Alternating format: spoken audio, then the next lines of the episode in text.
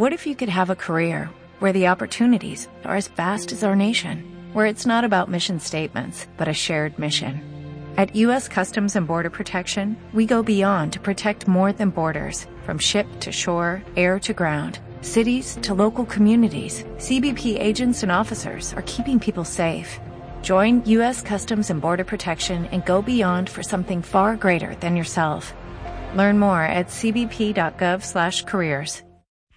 Buenas noches amigos de Radio Trail. Hoy os traemos un programa especial sobre el coronavirus porque, como veis, eh, cada país está siguiendo una política distinta para controlarlo para, y para que a la vez su población ni mm, se suma en la pobreza para siempre. 200.000 millones liberaba ayer el gobierno español.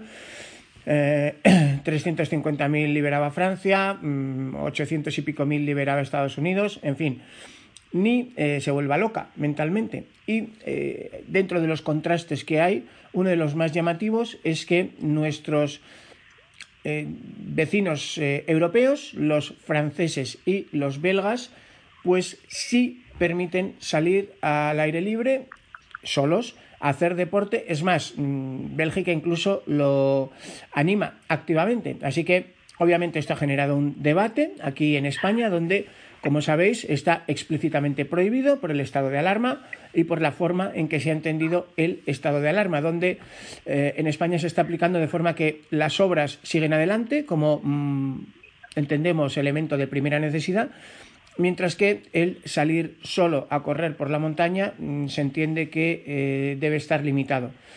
Dentro de la gente que pide practicar deporte al aire libre y sin compañía, como en el resto de la Unión Europea, pues en change.org hay una reivindicación escrita de Antonio Bazán, enfermero y ciclista aficionado desde Málaga, que os voy a leer.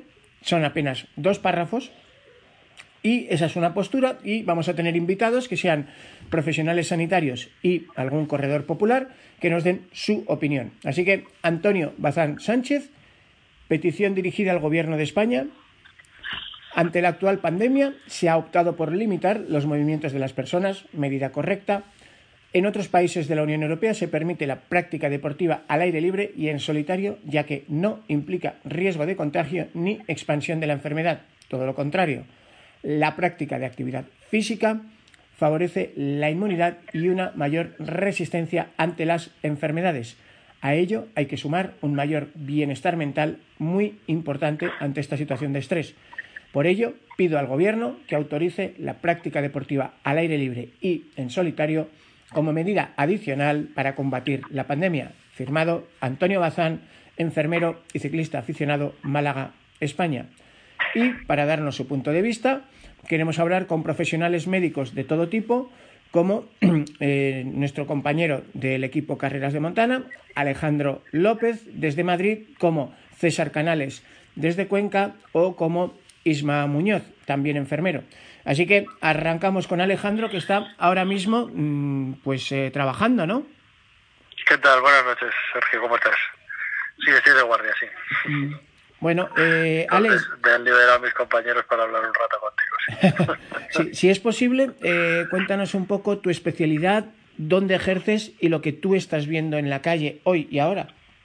Mm, a ver, yo soy pediatra, eh, trabajo en la sanidad privada, en el grupo de hospitales HM Hospitales. Y bueno, lo que estoy viendo es una situación dramática, que por otro lado llevo eh, hablando de ella desde hace, tú lo sabes, desde hace pues, eh, más de una semana, anticipando esto y anticipando lo que iba a ocurrir y que está ocurriendo y que se va a poner peor. Entonces, bueno, eso es lo que hay. Es verdad que a lo mejor en otras comunidades autónomas y en otras ciudades no están viviendo lo que estamos viviendo en, en Madrid, pero vamos, que lo estoy viendo yo con, con mis ojos, vaya, no me lo tiene que contar nadie.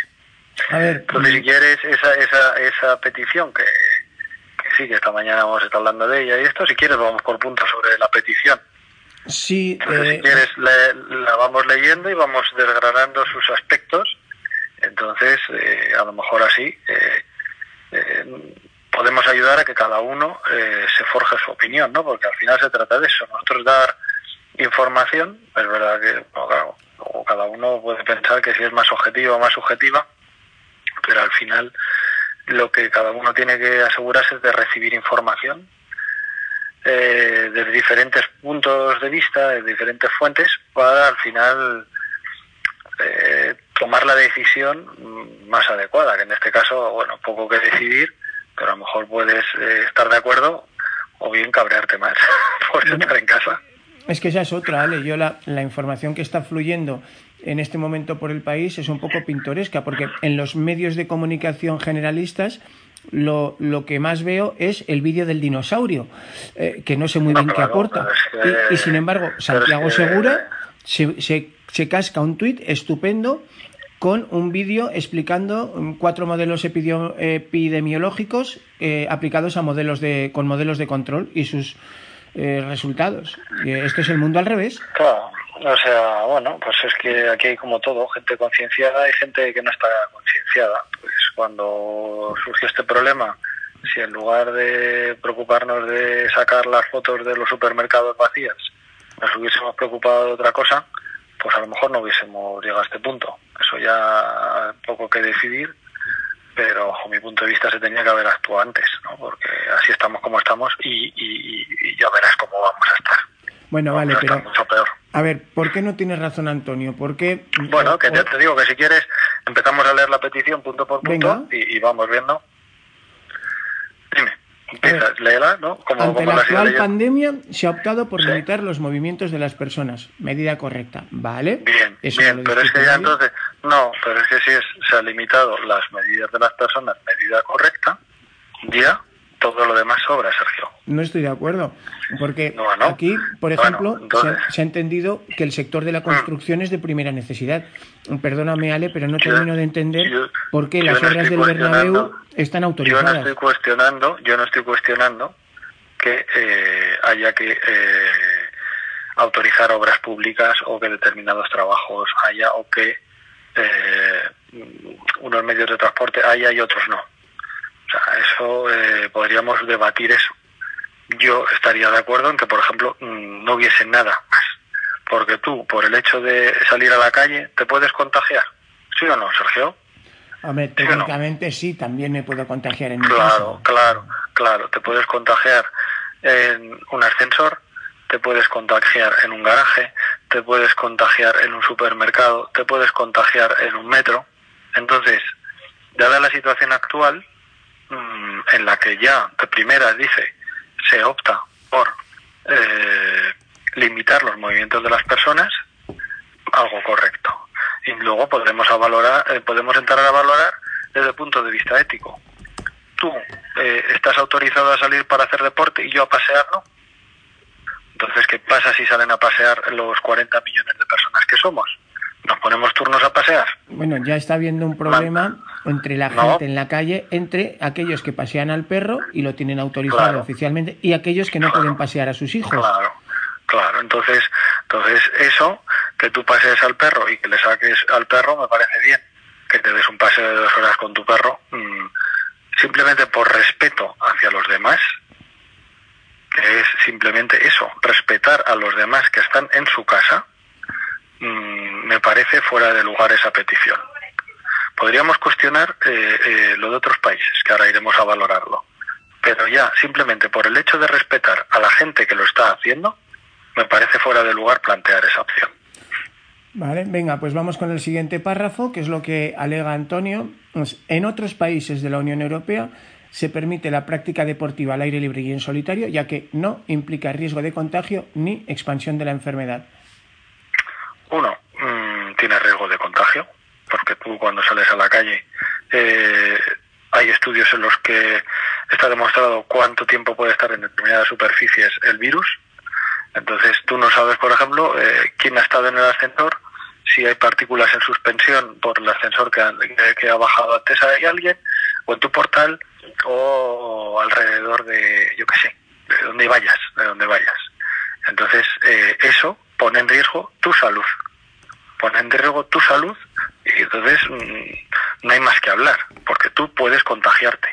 No puedes pretender salir y no tocar nada o no respirar nada. Entonces, eso te puedes contagiar, igual que la gente se puede contagiar y no la compra. Vale, seguimos. Pero él argumenta también que tiene otra ventaja. con respecto a otros países, bueno, con respecto a otros países, eh, la situación epidémica que ellos tienen eh, entrarán a valorar cuántos casos tienen y el número de casos que puedan tener. Concreto en España esto está desbordado. Te doy los datos comparativos. Eh, lo, que yo tengo es de, de España y no, pero los casos de España ahora mismo, los casos de España ahora mismo no están no están diagnosticados. En Francia, Por eso de hecho tenemos tenemos una tasa de mortalidad más alta, que es errónea, que es lo mismo que pasa en Italia. Tenemos unas tasas de mortalidad del 6-7%, sí, cuando el resto de países no tenemos esas eh, esas tasas y al principio de la epidemia, cuando estaba diagnosticadas, rondaban en torno al 2-3%, porque se diagnosticaban los casos. Ahora mismo hay infinidad de casos no diagnosticados que te aumentan la mortalidad, la tasa de mortalidad, porque claro, diagnostican los que están más malos, que son los que se mueren, y los que están en el hospital, no los que están eh, no pudiéndose hacer test. Bueno, ahora para que sepáis, España está en casi casi 14.000, dados de alta 1.081, muertos 617, mientras que Francia tiene 9.134 datos de las 2020 de, de hoy día 18 y 264 fallecidos. Bueno, entonces, eh, en fin, lo que alega Antonio también es que, eh, y leo textualmente, la práctica de actividad física favorece la inmunidad y una mayor resistencia ante las enfermedades. Esto mm, es así mm, para actividad física moderada, ¿es correcto? Es correcto, muy bien, hazla en casa. nosotros, hemos colgado unos artículos estupendos por nuestros compañeros eh, de entrenadores, Vladi y, y, Sí, Laila, Paula, y Laila y Paula. Entonces ahí eh, entren en casa. Yo estoy entrenando en casa. Claro, Miquel está como un loco subiendo escaleras. Muy bien. claro, o sea, si todo eso está muy bien. Entonces, ¿tú necesitas hacer deporte? Yo necesito hacer deporte. Ya llevo tres sesiones de, de bici estática. Estoy como un hámster. Muy bien. O sea, pues muy bien. O sea, si eso no le falta razón. Entonces, eh, deporte, claro, haz deporte es bueno, pero las sustancias que se producen en deporte se producen tanto indoor como outdoor, en casa y fuera. Entonces, mmm, tú necesitas esas sustancias, porque los que estamos enganchados al deporte necesitamos eso para sentirnos bien, muy bien, hazlo en casa. Bueno, o sea que la conclusión de Antonio, y con esto terminamos, por ello pido al Gobierno que autorice la práctica deportiva al aire libre y en solitario como medida adicional para combatir la pandemia. Eh, ¿No estás de acuerdo? No estoy de acuerdo y luego y luego hay otra otro hecho que, que del que no hemos hablado porque no, no tiene lugar ahí, ¿no? Eh, está poniéndose en riesgo su salud y la salud de los demás. Porque, eh, ¿y si ese señor tiene un accidente? Porque te has dicho que es ciclista, ¿no? Correcto. Es ciclista. Bueno, puede tener un accidente, ojalá no lo tenga, pero nadie se lo desea. Pero no ya un atropello, sino una caída. Igual que un montañero, pues puede tener simplemente una torzadura de tobillo que implica eh, tener que ir a buscarla a la montaña. Y no solo ya la gestión de recursos que eh, mm, tiene que movilizar eh, para ir a buscarle, sino, eh, Dios no lo quiera, un ingreso en cuidados intensivos. Ahora mismo las unidades de cuidados intensivos eh, de adultos mm, están mm, al borde del colapso y se espera que sea peor.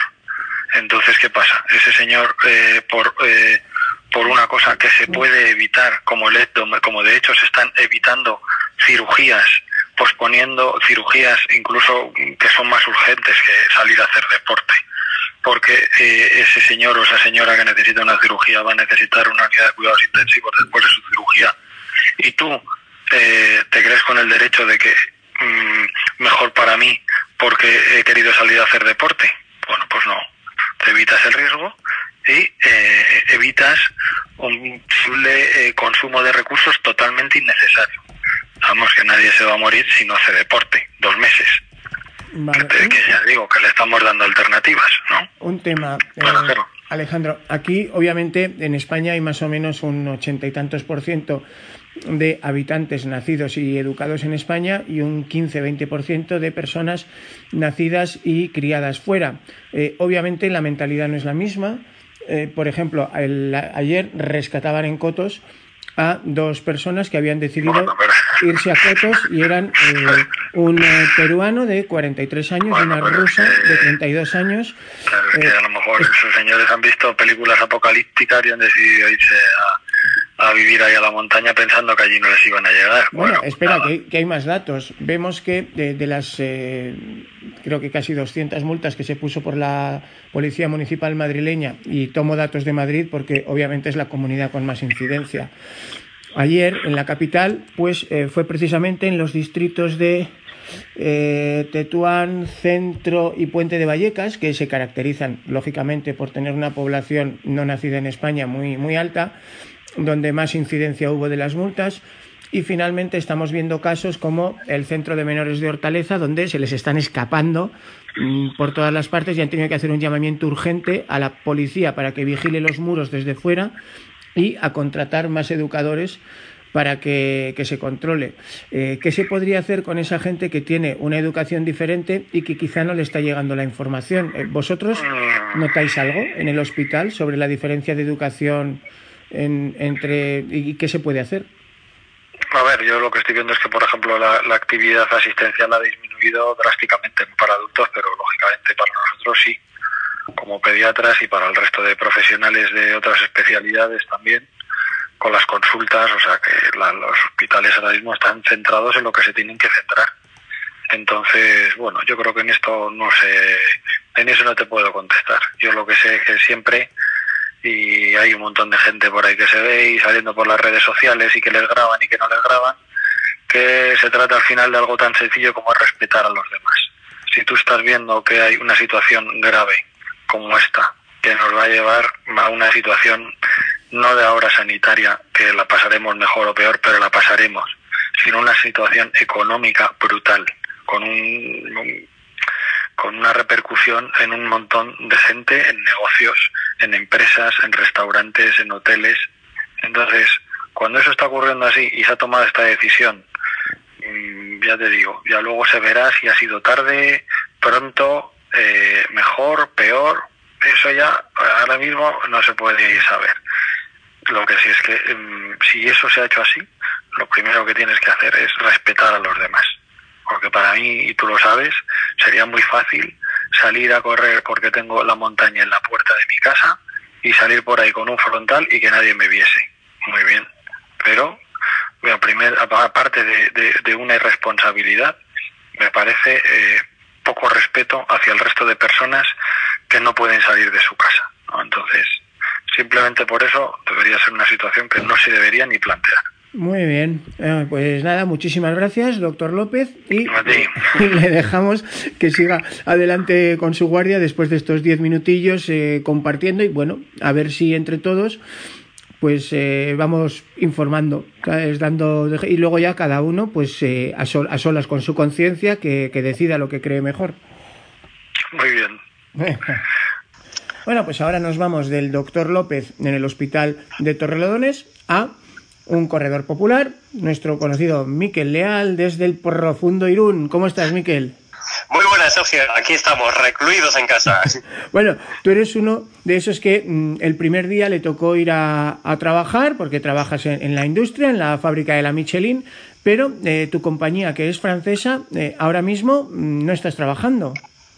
Eh, así es, así es. Bueno, mi compañía eh, no fui a trabajar un domingo noche que empezamos, pero bueno, tampoco, o sea, me parece medio bien porque lo que hicimos fue tirar todo el material que teníamos para que no hubiese que tirarlo a la basura y enseguida nos mandaron para casa al día siguiente. Entonces, bueno, yo entiendo que tiene que haber un equilibrio entre los intereses y la seguridad y bueno, en ese aspecto estoy contento. Y tanto, porque hablábamos antes de que es un poco sorprendente que paren grandes empresas y factorías como, como la Michelin, como la SEAT, y sin embargo, pues las, las obras de toda España siguen a todo trapo. Pues así es, así. Lo que pasa que también yo pienso, yo pienso que las grandes, lo que son los grandes, tendrán algún mecanismo oculto de presión y seguro que reciben más subvenciones que el del bar que, que, ha tenido que cerrar. Eh, y las obras, pues lo mismo. Pues como no sean grandes obras, pues yo creo que están ahí, que me parece igual de mal. ¿eh? Yo creo que todo el mundo tenía que estar en casa, la verdad. Las cosas como son. Bueno, entonces, sobre este debate de salir al estilo de los franceses o de los belgas, o quedarse en casa, incluso cuando es para salir a correr en solo por el monte, mm, ¿tú cómo lo ves?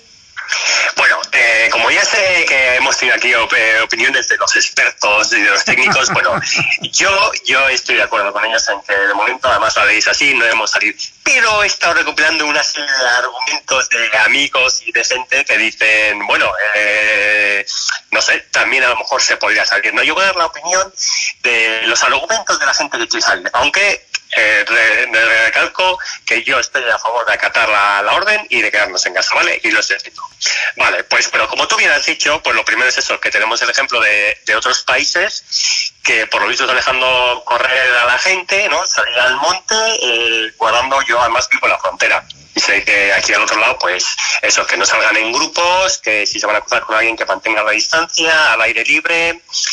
Vale, eh, yo sé que en contra está, pues eso, que, que si tenemos un que si tenemos un, una avería, pues hay que atendernos. Pues sí, también lo entiendo.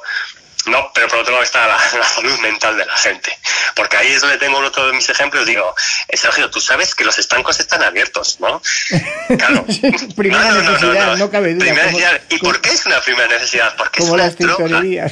Claro, pero los estancos suministran droga al pueblo. Entonces dices, claro, ¿cómo vas a tener a un tío que fuma en casa 15, 20, 30 días sin fumar, no? Sería la muerte.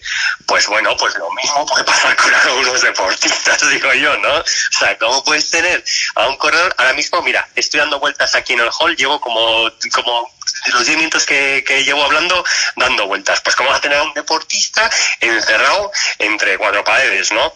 Bueno, esa es otra de, las razones por las que no se, se puede tener un poco en consideración.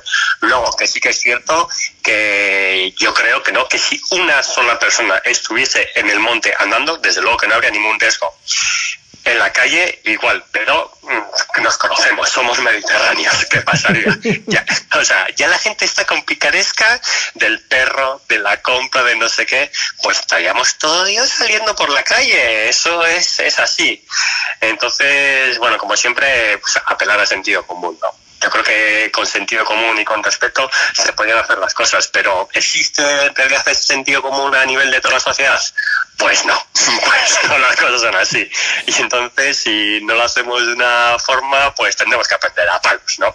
Oye, otra, cosa. Sí, dime. Vosotros que estáis ahí en la frontera mismo, eh, si os acordáis, los que, los que hayáis hecho la Beovia, ya sabéis que, mm. que casi, casi, casi se sale de la raya. Sí. Eh, ¿Tú qué opinas de esto del cierre de fronteras en la Muga? Eh, ¿Tiene sentido? ¿No tiene sentido? Porque al final eh, se supone que eh, estamos todos integrados. Bueno, pues yo sobre todo, si los que tienen que haber cerrado eran nosotros, ¿no? Para que no entremos nosotros, que somos los que tenemos más casos. O sea, o sea, dice, aquí están vendiendo como una victoria, digo, pero lo que no quieren son los demás países. Pero bueno, en el caso de Francia están igual que nosotros yo creo que el nivel de, de, contaminados es, similar, parecido, veo las cifras. Entonces, eh, simplemente con la prohibición de, no salir de casa, yo creo que es lo mismo, ¿no? O sea, no, no, encuentro mucha diferencia. La verdad es que no es una de las medidas que así que más me aporten, o sea, porque la gente no iba a salir porque no puede. Y los que saliesen iban a hacer, hacer su, trabajo y están autorizados, de hecho, los trabajadores transfronterizos y los que viven, pues no, no, no, no le veo mucha aplicación. Y ya te digo, y como muchos serían los demás, creo que intentemos nosotros. Bueno, entonces, a ver, Miquel, tú, como corredor popular que además está en la frontera, que casi casi podría cruzar eh, la muga con, un, con una barra de pan es para poder ir a... O sea, dejas la barra de pan en la, en la raya y te, vas a correr por Biarritz y luego vuelves. Eh, pues sí, lo podría hacer. Pero no lo, vas a hacer por convencimiento, ¿no? Sí, bueno, sobre todo porque, o sea, un poquito también de solidaridad, ¿no? Incluso aunque, aunque, aunque pudieses, ¿no? O sea, lo primero es picaresca y hay que evitar eso porque es un ejemplo malo. Lo segundo es que soy Miquel Leal. Si me piden un renuncio, imagínate, imagínate, o sea, es solo por mi propio orgullo, o sea, digo, a, la gente que sois, porque hoy he el caso de un conocido corredor un conocido corredor que la han pillado corriendo y además ha ido otro un don nadie y la, ha amonestado y el otro se ha ido avergonzado. Un tío en el maratón, no voy a dar nombres, hace muchos años, ¿eh? Pero un tío que tiene 2.20 en el maratón, pues se la ha pillado corriendo. Entonces, y bueno, eso sería un ejemplo malísimo. Y luego, estamos, está todo el mundo ahí en casa, eh, pues, pues, pues, pues, pues me solidarizo con todos, ¿no? Estamos aquí buscándonos la vida, haciendo ejercicios en casa, pues seguimos así y que, bueno, que, que yo la verdad es que estoy dando súper bien, no sé, yo con mi familia, con mis chavales, mi mujer, pues de momento llegarán tiempos peores, ¿no? Pero nos estamos amolando bien. Es una experiencia que podemos contar el día de mañana. Incluso algunos pueden que refuercen sus lazos familiares. bueno, otros que los corten para siempre. ya, pero esto, bueno. es, esto es complicado. Decía Alejandro que eh, a la hora del confinamiento, pues no es lo mismo tener, digamos, solo adultos en casa que tener adultos y niños o que la casa sea mm, un chalet o una casa de pueblo de toda la vida o que sea un piso. Eh, si yo recuerdo bien, lo tuyo es un piso en Irún, ¿correcto? Sí, lo mío es un piso y pequeño, de 70 metros cuadrados. Y somos cuatro, no sé, yo tengo los dos chavales. Pero bueno, al final es una rutina. Yo, mis hijos a las mañanas, eh, estos no fallan. De 9 a 1 están haciendo trabajos. Entonces, bueno, es la hora que aprovecho yo también pues para hacer rodillo, para hacer mis ejercicios y luego a comer juntos eh, y después de comer pues a la tarde de nuevo ejercicios de 3 a 5 yo también aprovecho y luego con el pequeño que juego waterpolo pues también tenemos que cumplir una rutina de ejercicios que incluso el entrenador me ha dicho que le mandemos algún vídeo haciendo para no se fía de los chavales entonces pues yo la verdad es que estoy haciendo un buen ejercicio ¿eh? son ejercicios claro no, no corro no corro. Pero entre step eh, el rodillo y luego mogollón de, de, de, tonificación muscular y así pues bueno se, se, nos pasa el día. Luego tenemos nuestro momento de hacer el tonto. Ahora tenemos eh, un challenge eh, el pequeño y yo que hacemos todos los días un tiro de básquet. En una cabeza que tenemos pequeña, pues tenemos que hacer un tiro con rebotes así y lo grabamos. Pues no sé. Yo qué sé. Oye, pero, pero es, al final. Es, la imaginación. Pero espero, espero, que ganes tú, porque tienes mucha más altura, ¿o no? ¿Cómo va el partido? Sí, no, no, no, no, no, no son partidos. O sea, hacemos, pues ponemos la canasta y tenemos que meter desde un punto X con tres rebotes, ¿vale? Y voy retando a amigos míos corredores que también les gusta el baloncesto. Eh, a Joaquín Garay, el otro día estaba hablando con Joaquín Garay, le, ahí pues ya, ya hemos quedado para hacer un desafío de, de baloncesto me están mandando vídeos suyos haciendo básquet. que también quiero hacer un llamamiento a toda esa gente que, que, que ponía para ir en las redes sociales, ostras, si es la panacea. O sea, todo el mundo estamos con el Facebook, el Instagram, el Twitter, o sea, yo creo que nos ha dado un momento de vida, ¿no? A todos esos que, que protestaban, ¿dónde están ahora? ¿Dónde están ahora? Bueno, es que hay dos opciones, ¿no? O dedicarse a las redes sociales o tenemos un baby boom dentro de nueve meses espectacular. Eso es, eso es, pero bueno, nosotros eh, ya, ya nos ha pillado un poco mayorcitos, afortunadamente. si me pilla de novios se iban a enterar, o sea, el teléfono desconectado todo el día, pero bueno. Muy bien. Oye, Miquel, pues muchísimas gracias y nada, recuerdos a Chiar, a toda la familia y pásenlo bien. Eso es, a ti y a todo el mundo de los coromontes, ánimo chicos, volveremos al monte. Seguir este hashtag porque va a ser el que va a petar las redes en estos días. Eso, vale. volveremos al monte. Más, más temprano que tarde, esperemos. Eh, eh, sí, sí, bueno, y, pero volveremos. O sea, al final, eh, cuando yo siempre digo, cuando pase el tiempo, no sabemos si han sido 20 o 25 días. Y, y además, como vamos a estar prácticamente en igualdad de condiciones, todos gordos y lentos, o sea que no hay ningún problema. bueno, tú no, tú no, porque aquí la comadreja está aprovechando el momento para gastar 5.000 calorías diarias, como si lo Yo aprovecho, pero también estoy ingiriendo muchísimas más que de lo normal. Tengo una, un regalito para ti que te he dado que a ver si les gusta a nuestros, a nuestros followers sobre unos consejillos, que luego ya los verás. ¿vale? pues venga, un abrazo. Vicky. Venga, un abrazo. Bueno, pues arrancábamos con el doctor López desde Torrelodones, luego nos íbamos a Irún con un corredor popular como es Miquel Leal y volvemos aquí a Cercedilla con eh, una de esas personas que está en, pues, en, las trincheras, según hablábamos, yendo de las casas a los hospitales como eh, enfermero del 112. Bienvenido, Isma Muñoz. Hola, buenas noches a todos. ¿Qué tal, Sergio? Bueno, pues eh, lo primero, gracias por atendernos, porque imagino que es un palizón de muerte y una tensión tremenda, ¿no? La que lleváis. ¿Cómo, cómo es un día de trabajo vuestro ahora? Pues actualmente pues lo vimos con mucha tensión, ¿no? Mucha ansiedad porque hay muchísimo trabajo, hay una, una carga descomunal, muchísimo más de lo que la gente se cree, la situación es tremendamente seria y, estamos, pues, no estamos desbordados, pero sí estamos al borde de, de, del colapso del sistema sanitario. Hay, hay cosas que quizá no nos están explicando bien. Claro, cuando un paciente mm, entra en situación grave, necesita atención en la UCI, necesita respiradores artificiales, eh, no hay respiradores artificiales para todos. Efectivamente, estamos llegando a esa situación en la que hay que hacer pues, lo que se llama un, triaje. Un triaje que, es ver quién tiene más posibilidades de salir adelante y el que tenga más posibilidades se le acepta y el que tiene menos posibilidades pues se le da otro tipo de, atención. A ver si aguanta o se da unos cuidados paliativos o, se desestima un, un, tratamiento invasivo. Entonces estamos ya teniendo que llegar a esa situación de, de seleccionar quién requiere un tratamiento más invasivo y quién más conservador.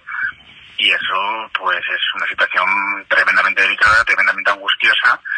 Y os podéis hacer una, una idea de, del nivel que estamos alcanzando, que mucha gente no es consciente eh, de, la ocupación hospitalaria, del, del colapso del sistema sanitario y, y, lo que ello conlleva. No tenemos materiales, estamos muy escasos de materiales, estamos ya muy escasos también de personal porque claro, somos bajas también muchos están dando positivos, o gente que incluso no tiene hecho el test, pero tienen una mínima clínica y, y, aún así están haciendo ir a trabajar porque no hay gente. Y, y, el sistema está al borde de caer. Si cae, pues te puedes hacer una idea, ¿no? la gente no es consciente de eso. Y tú imagínate, bueno, luego lo hablaremos más adelante, pero eh, estamos hablando del coronavirus, pero la gente sigue andando ictus, la gente sigue andando infartos, y tenemos que intentar que, el resto de patologías que se puedan evitar se eviten. O sea, un hospital ahora mismo es el peor sitio al que se, puede ir bueno, si no necesitas. Isma, hoy, hoy he visto una buena noticia. Yo hace días me estuve intentando empollar dentro de, obviamente yo no soy un profesional sanitario, pero me estuve intentando empollar qué habían hecho China y Corea, que se supone que son los dos casos de éxitos. En el caso de China, pues como pueden permitirse operar sin respetar libertades civiles, pues hay cosas que serían impensables en Occidente. En el caso de Corea del Sur, si yo lo entendí bien, su receta era eh, básicamente multiplicar las pruebas diarias fuera de los hospitales porque no daban abasto y creaban como minicentros donde un enfermero te hacía una prueba de, coronavirus sin que te bajara siquiera del coche y a partir de ahí te eh, entraban en un sistema de control que estaba basado en una app en plan verde, rojo, amarillo. Mm, verde podía seguir moviéndote, eh, amarillo cuarentena, eh, rojo hospitalización y, ese sistema funcionó como, como un avión y, Corea del Sur es probablemente el más exitoso. Llegaron a hacer 15.000 pruebas al día fuera de los hospitales. Hoy, si yo entiendo bien, hemos visto al señor Simón diciendo que va a aplicar esto, pero claro, mm, esto hemos tardado 15 días. Eh, además, nuestros enfermeros, por lo que yo sé, Isma, son probablemente los, los mejor formados del mundo. Efectivamente, tenemos una formación pues, pues claramente de alta calidad y el problema es que no tenemos recursos. O sea, no se han hecho pruebas porque no había pruebas, se ha seleccionado mucho a quien hacer la prueba, se ha hecho muy tarde, llevamos mucho tiempo de retraso y que ese tiempo de retraso con, la, con lo contagioso que es este virus, son muchas personas infectadas. El tema es que el, estado de alarma este de dos semanas claramente se va a quedar corto porque va a haber muchas enfermedades que van a empezar a dar la cara precisamente pasadas esas dos semanas y, el pico de, contagio está lejos de, alcanzarse. Todavía va a haber muchos contagios, va a haber mucha población de riesgo, pues en residentes ancianos, personas mayores, pero también gente joven. ¿eh? Hay gente joven que está cayendo enferma sin patologías previas. No es ser alarmista, es, es, ver la realidad. Nosotros lo vemos todos los compañeros en los hospitales, en las ambulancias, en todo el sistema sanitario, en los centros de salud todo lo estamos viendo. O sea, esto no es cierto que hay una población que es mucho más susceptible de, mayor gravedad, pero pero todo el mundo está cayendo, ¿eh? en mayor o menor medida, con mayor o menor sintomatología, y, y, está habiendo muchísima gente. Y los datos que se publican realmente están lejos de, lo que es la realidad real, porque como bien dices, no hay test. En cuanto se haga test a la población a nivel masivo, nos cuenta del nivel de contagio.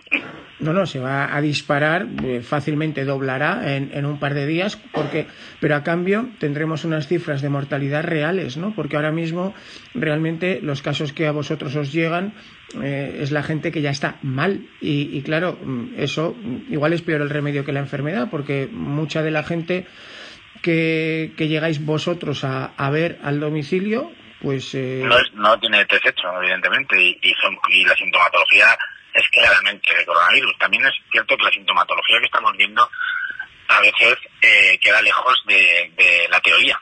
¿vale? Hay sintomatología muy ambigua, luego los pacientes tampoco se saben explicar bien y cuando llegas te avisan, pues, por ejemplo, pues por un dolor de pecho en un paciente que ha tenido un infarto y realmente pues hace dos días que ha tenido fiebre y no lo achaca a eso, sino que se cree que le están un infarto, entonces enmascaran los síntomas, o la gente a lo mejor por miedo tampoco te dice completamente la verdad y tienes que ir sacándoselo con, con ahí con, tirando para hasta, hasta que realmente puedes hilar un poco la sintomatología, la clínica, ¿no?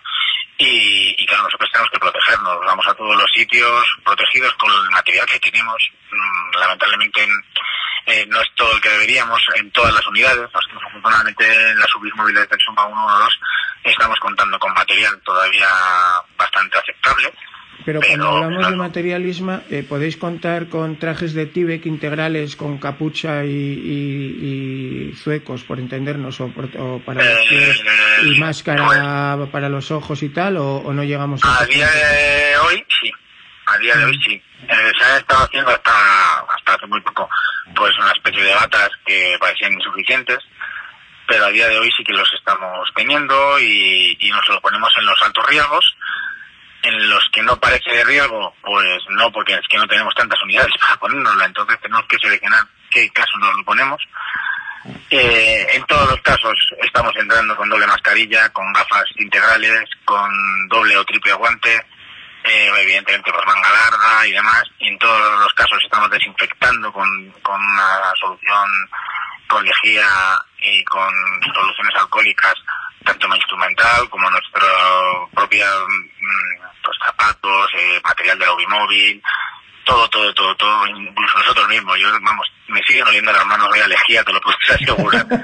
que no te puedes hacer una idea de, incluso, vamos, aparte que puedan haber estado mínimamente expuestas, nos hemos echado solución eh, para limpiar y, y estamos teniendo mucho, mucho, mucho cuidado, pero es que este virus es es muy puñetero en ese sentido, si me permite la expresión, porque es que tiene una contagiosa, es muy contagioso, es muy contagioso. Aunque tengamos cuidado, pues igual ahora estamos teniendo cuidado, pero hace tres semanas, como tampoco el tiempo de incubación está muy claro, eh, pues sí, esta última semana, desde luego, últimos diez días estamos teniendo muchísimo cuidado, pero es que hace tres semanas no se tenía tanto.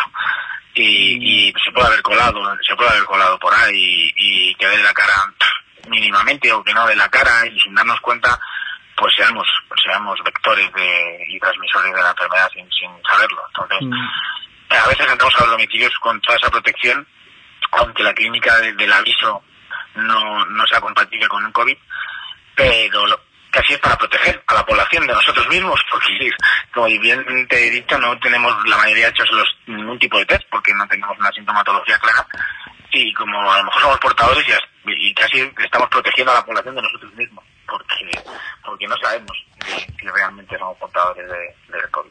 No, no, claro, y, y, es un fenómeno, podéis ser los bomberos pirómanos sin, sin quererlo. Efectivamente, pero... efectivamente, y eso es inadmisible, ¿no? Pero a día de hoy a ver si, si cambia la, la, situación, como bien dices, están diciendo las autoridades, y si llegan a, ayuda de otros países, pues con material adecuado, pues tanto test como material de protección individual y demás, pues pues le daremos un pero pero lo más importante es que la población colabore, de verdad. Yo creo que no vemos mucha gente en la calle, vemos que no hay gente concienciada, no saben realmente el, el, peligro que va a haber esto. Es que están, vamos a hablar de miles de muertos, eh, Sergio, miles, mm. miles de muertos. O sea, que, que esto, eh, hasta que no le toque a la gente de cerca, no se da cuenta de, de la que está liando, ¿vale? Porque, porque es que, claro, nosotros nos vemos medianamente jóvenes, unos más que otros, ¿verdad?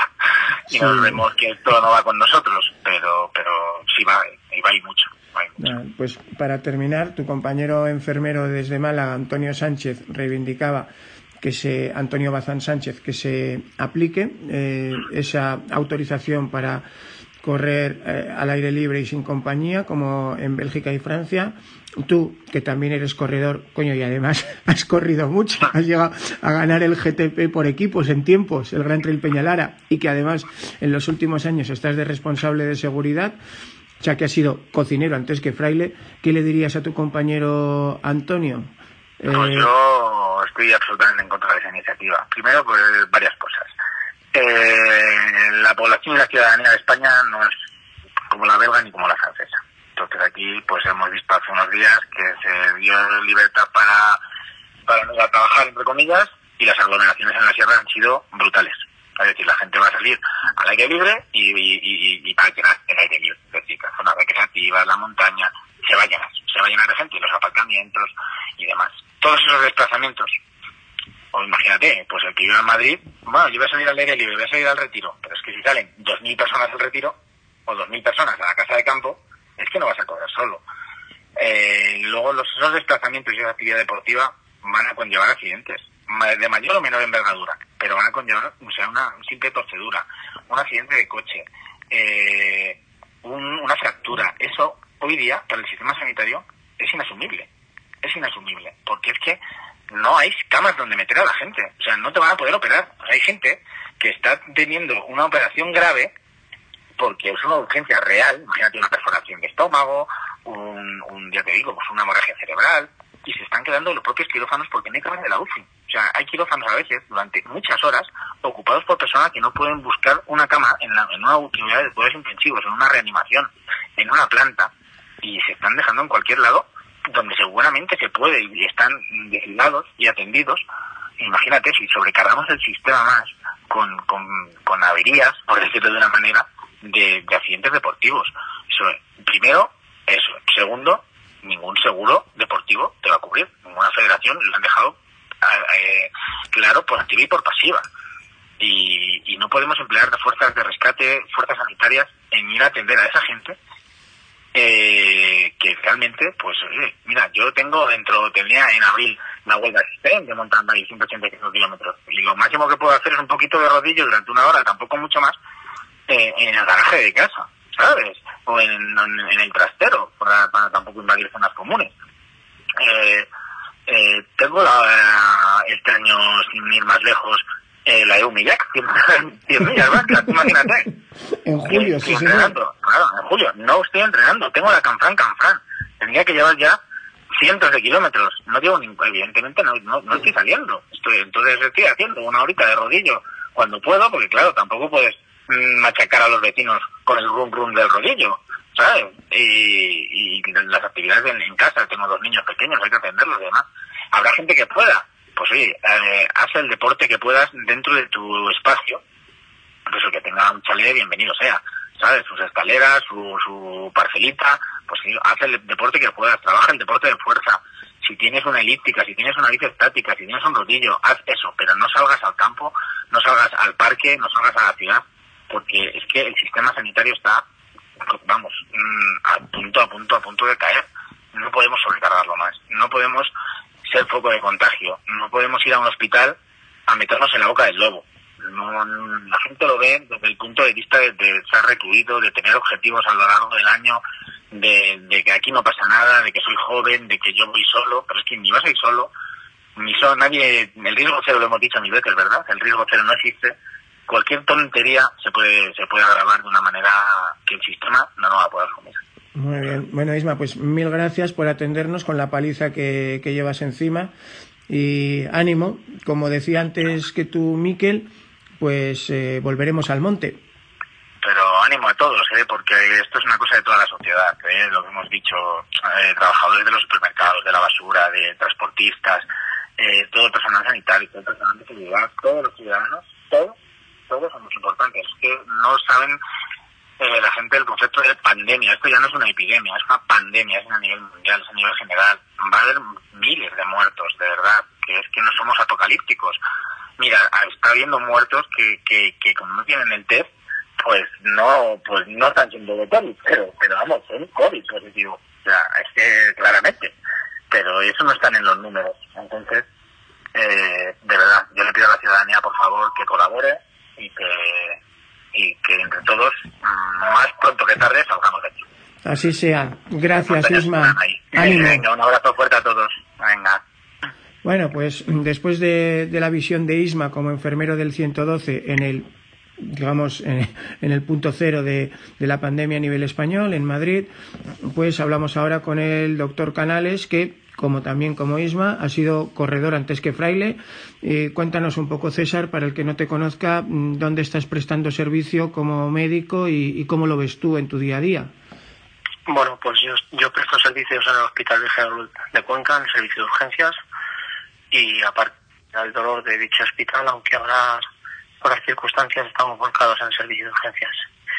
¿Y cómo lo veo? Pues veo lo que, lo que es una, una pandemia que no hemos conocido ninguna similar. Yo es la cuarta cuarta situación de este estilo, salvando enormemente las diferencias y las distancias que vivo. Eh, las vacas locas, la gripe aviar, el ébola, peste porcina y ahora esto. Y evidentemente no tiene nada que, que comparar por la extensión y la afectación de, de personas tan tan importantes que ha provocado esta y no, y no las otras mencionadas.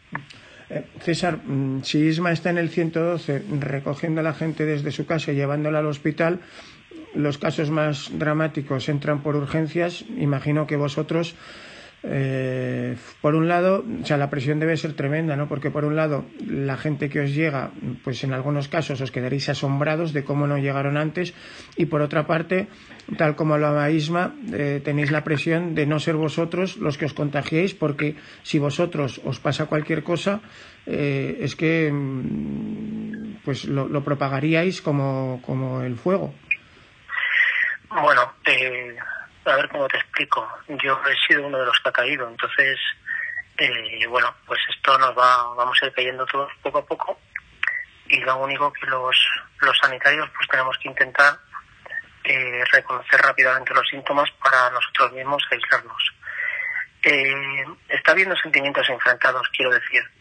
Al menos aquí no sé lo que estará pasando en Madrid, porque bueno, conozco algunos mensajes y algunas experiencias, pero no estoy en primera persona en Madrid Aquí es cierto que la frecuentación ha bajado porque la gente está siendo responsable y se está quedando en casa. Siempre cuando hablábamos de la emergencia, de la urgencia, se decía que estadísticamente los hospitales solo debe ir un 40-50% de pacientes que, que van habitualmente. Siempre se ha dicho eso en los distintos foros y nos ponían como ejemplos pues algunos clásicos Madrid Barcelona u otras cosas que vaciaban entre comillas la urgencia. Pues ahora lo que está ocurriendo es que está yendo fundamentalmente la gente que está mala. Entonces, bueno, pues está viendo patología provocada por el coronavirus que es grave y se está viendo el resto de patología que no que no cede en estos momentos, es decir, un cólico renal complicado, una apendicitis, un cuadro de otro origen, una cardiopatía isquémica, eso sigue estando, eso no, no ha cedido. Lo que se ha, se ha sumado es el coronavirus y también es cierto que hay una parte importante de la población que está siendo muy responsable y por patología menor se está quedando en casa y no está acudiendo a los servicios eh, de urgencias hospitalarios, con lo cual está ayudando y favoreciendo el trabajo de todas las personas que estamos implicados. Mm. Bueno, el enfermero Antonio Bazán eh, recomendaba aplicar en, en, España las medidas que aplican nuestros vecinos de la Unión Europea, como el autorizar el salir a correr en solitario y al aire libre, argumentando que no implica riesgo de contagio ni expansión de la enfermedad, sino que la práctica de una actividad física moderada favorece la inmunidad y una mayor resistencia a las enfermedades. Son sus palabras textuales en la petición que ha puesto en, change.org. Eh, curiosamente, tanto el doctor López como pediatra en, Madrid, como Isma Muñoz, del 112 en Madrid o eh, un corredor popular como es Miquel Leal en Irún, los tres coincidían en que no están de acuerdo. Eh, me gustaría saber tu opinión porque tú, César, mm, también eres un fanático de la bici, del esquí de montaña y corredor de montaña. Pues hombre, yo creo honestamente que es una tremenda y sonora cagada. Y voy a explicar por qué. En efecto, la actividad física es eh, maravillosa en cuestiones de salud y en cuestiones de inmunidad ojo, la actividad física moderada y demás. Y eso podríamos hablar largo y tendido, ya que, bueno, pues me ha tocado dar alguna conferencia hablando de esos temas y creo que sé de lo que, de lo que hablo. Pero no estamos hablando de actividad física ni estamos hablando de eso, estamos hablando de una pandemia. Estamos hablando de una situación con una altísima eh, infectología, o sea, una, infección que se propaga muy, muy rápido, perdón por el palabra, y que hay que cortar. Entonces, en este país se ha demostrado, viendo lo que pasó cuando se cerraron los colegios, en las entrevistas de televisión, que muchos jóvenes decían que qué guay, que así estaría más de fiesta, que como no habían tenido vacaciones en Navidades, bla, bla, bla, bla, bla. Que espero que esos jóvenes guarden esa, esa entrevista cuando estén buscando trabajo y los servicios de recursos humanos las visualicen. En este país se ha visto en los medios de comunicación como una familia aparecía en la ruta del Cares con la autocaravana o como el otro día dos personas en la Sierra de Madrid porque querían aislarse del virus. Es decir, yo creo que este país no está preparado para la responsabilidad individual. Entonces, ante esta situación, lo que hay que hacer es asumir el estado de alarma en el que estamos. Otros países todavía no están en estado de alarma. Francia el domingo celebró unas elecciones y hoy, sin embargo, está cerrando y está aplicando medidas bastante, bastante extremas y todavía le queda algún pasito por dar. No estoy en absoluto de acuerdo. Si, los, si todos los españoles, todos los 47 millones, durante tres semanas nos quedamos en casa, el virus se muere. El virus no puede ir a ningún sitio. ¿Cuál es el problema? Que no nos estamos quedando en casa. Y es cierto que habrá medidas que toma un gobierno que no nos guste, no entendamos. Ciertas prohibiciones, ir a comprar tabaco y demás. Ahora bien, estamos en una situación completamente desconocida. Y se pueden cometer errores dado que no tenemos experiencias previas. Tenemos experiencia de lo que han hecho los chinos, que es un país con un régimen donde se supone que no existe democracia. Y aunque parezca mentira, evidentemente allí tienen que obedecer. Hemos visto lo que ha hecho Corea del Sur, hemos visto lo que ha hecho Italia.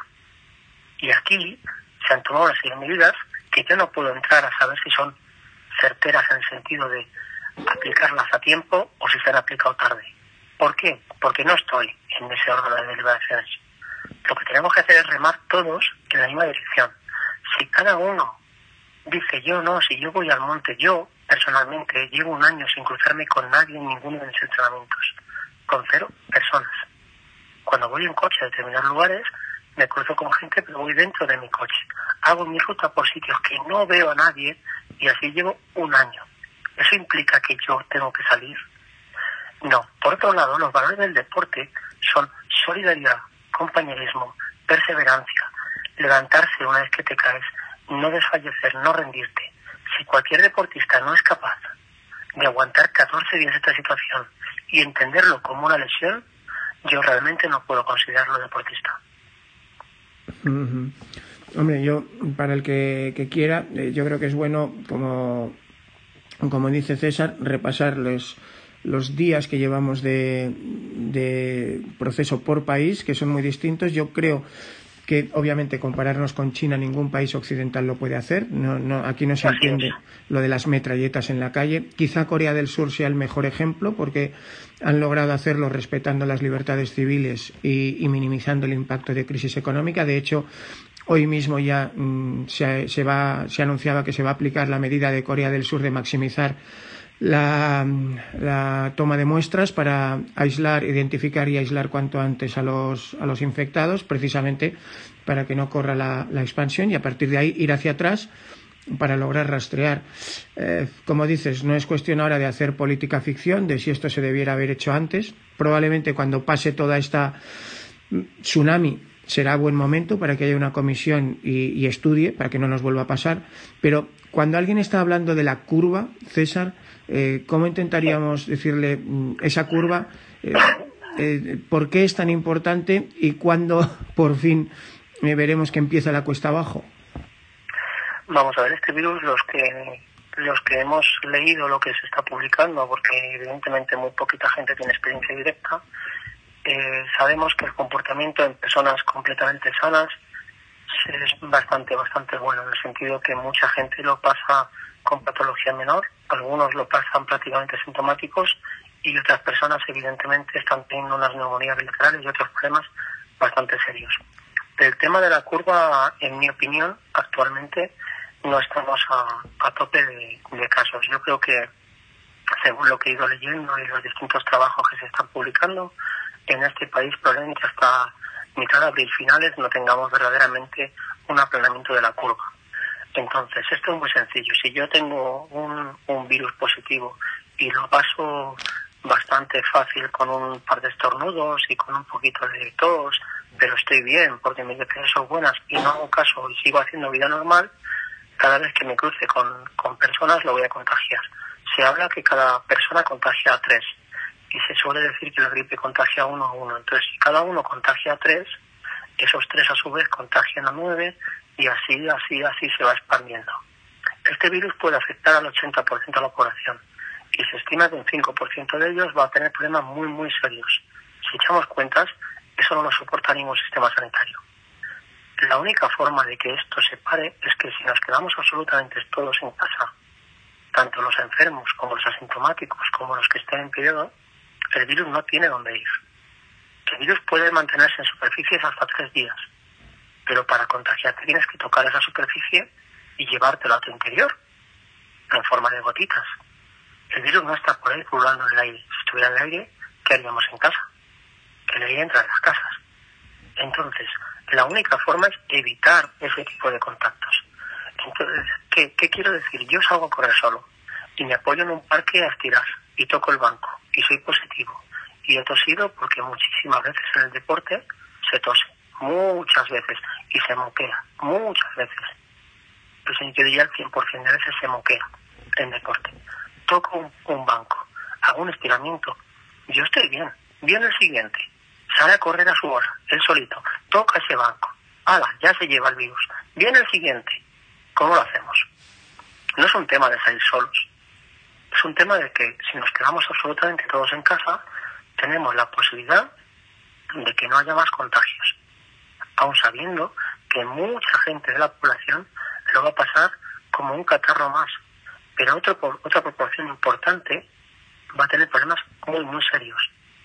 Y se habla incluso del el número de fallecimientos que va a haber. Se está hablando de cifras que, bueno, pues va a dañar a muchísimas personas, muchos entornos, muchas familias. Entonces, el tema de la curva es simplemente que no suba en pico porque no puede soportar ningún sistema sanitario. Y si conseguimos aplanarlo, el sistema sanitario podrá soportar con muchísimo esfuerzo esas incidencias de casos. Ese es el matiz de aplanar la curva. Que no nos vengan de repente mil enfermos a un Madrid que precisen cama de hospitalización.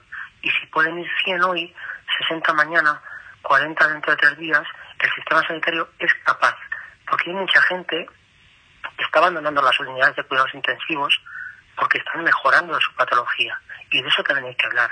Gente que se está curando hombre, hay que recordar, César, que cuando decimos que el sistema no puede absorberlo, es tan dramático como que un caso grave va a requerir de asistencia respiratoria y que no hay respiradores artificiales para todos. Y es que eso os pone a vosotros en un dilema que ninguna persona quiere tener nunca, ¿no? Que es mm, elegir quién va a tener la atención mm, que le va a garantizar salir adelante y quién no. Pues esto ya lo hemos vivido alguna vez, al menos yo en primera persona ya me ha tocado vivirlo eh, tener una UCI bloqueada y no poder eh, no tener respirador para personas, ya me ha tocado vivirlo en épocas de, politraumatizados, de muchos traumatismos, de muchos accidentes de tráfico y demás, pero esto estaría multiplicado por, por, por no sé por qué cantidad. Es decir, esto lo que hace es exagerar todos los problemas de ese índole que alguna vez hemos o vivido o escuchado o incluso pensado. Es decir, la avalancha es tal, si, si no se apena la dichosa curva, que pone en jaque al sistema sanitario y hay un conflicto importante ético. De hecho, aunque parezca que no, ya se están registrando algunas agresiones a sanitarios mínimas y ya estamos pasando de los aplausos a otro tipo de situaciones porque al final todos somos humanos y podemos tener momentos muy, muy, muy, muy fastidiados que nos afectan en nuestro entorno. Sí, señor. Oye, César, pues muchísimas gracias por atendernos en, en estas condiciones tan duras y, desde aquí pues agradeceros a todos los que estáis ahí en las trincheras el, trabajo y, animar vale nosotros pues seguiremos intentando educar y concienciar para que cada uno eh, tome la mejor decisión en conciencia. Muy bien Sergio. Un abrazo. Un abrazo. Bueno pues eh, ya lo habéis oído. Eh, César Isma Alejandro Miquel gracias a todos. Son cuatro caras distintas cuatro visiones distintas. Curioso que, al final los cuatro mm, coincidan, ¿no? Los cuatro son fanáticos de las carreras de montaña, lo viven con pasión del deporte en general, de la montaña en particular. Y bueno, yo poco más tengo que decir. Infórmense, por favor, infórmense todos ahí y eh, compartamos también las cosas positivas. Como decía Miquel, pues ahí está ese hash de volveremos al monte. Hoy no es el día, pero volveremos si entre todos sabemos cuidarnos y, hacer lo que lo que en conciencia cada uno pensamos que debamos hacer bien informados. Así que nos vemos por las montañas más eh, temprano que tarde. Esperemos. Cuídense. Hasta pronto.